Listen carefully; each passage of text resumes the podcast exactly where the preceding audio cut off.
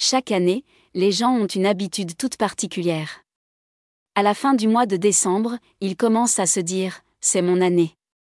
L'année prochaine, je vais. ⁇ Puis ils dressent la liste de tout ce qu'ils vont faire, gagner plus d'argent, perdre du poids, être un meilleur ami, être un meilleur membre de la famille, rendre service à la communauté.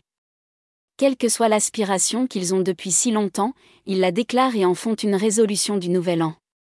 Bien entendu, cela ne dure pas longtemps. Les habitudes se relâchent, la discipline s'estompe, et le cycle recommence. Nous voici au milieu du mois de novembre. Allez-vous vraiment attendre encore un mois et demi pour vous engager à changer à nouveau votre vie? Épictète a posé la même question, combien de temps vas-tu attendre avant d'exiger le meilleur pour toi-même?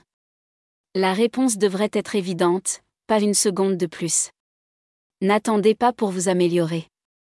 N'attendez pas pour exiger davantage de vous-même. Il n'y a pas de jour magique, de livre magique ou d'habitude magique. Les grands changements de caractère sont constitués de milliers de petites modifications, ne prétendez donc pas qu'il y aura un moment idéal pour changer. Commencez dès maintenant.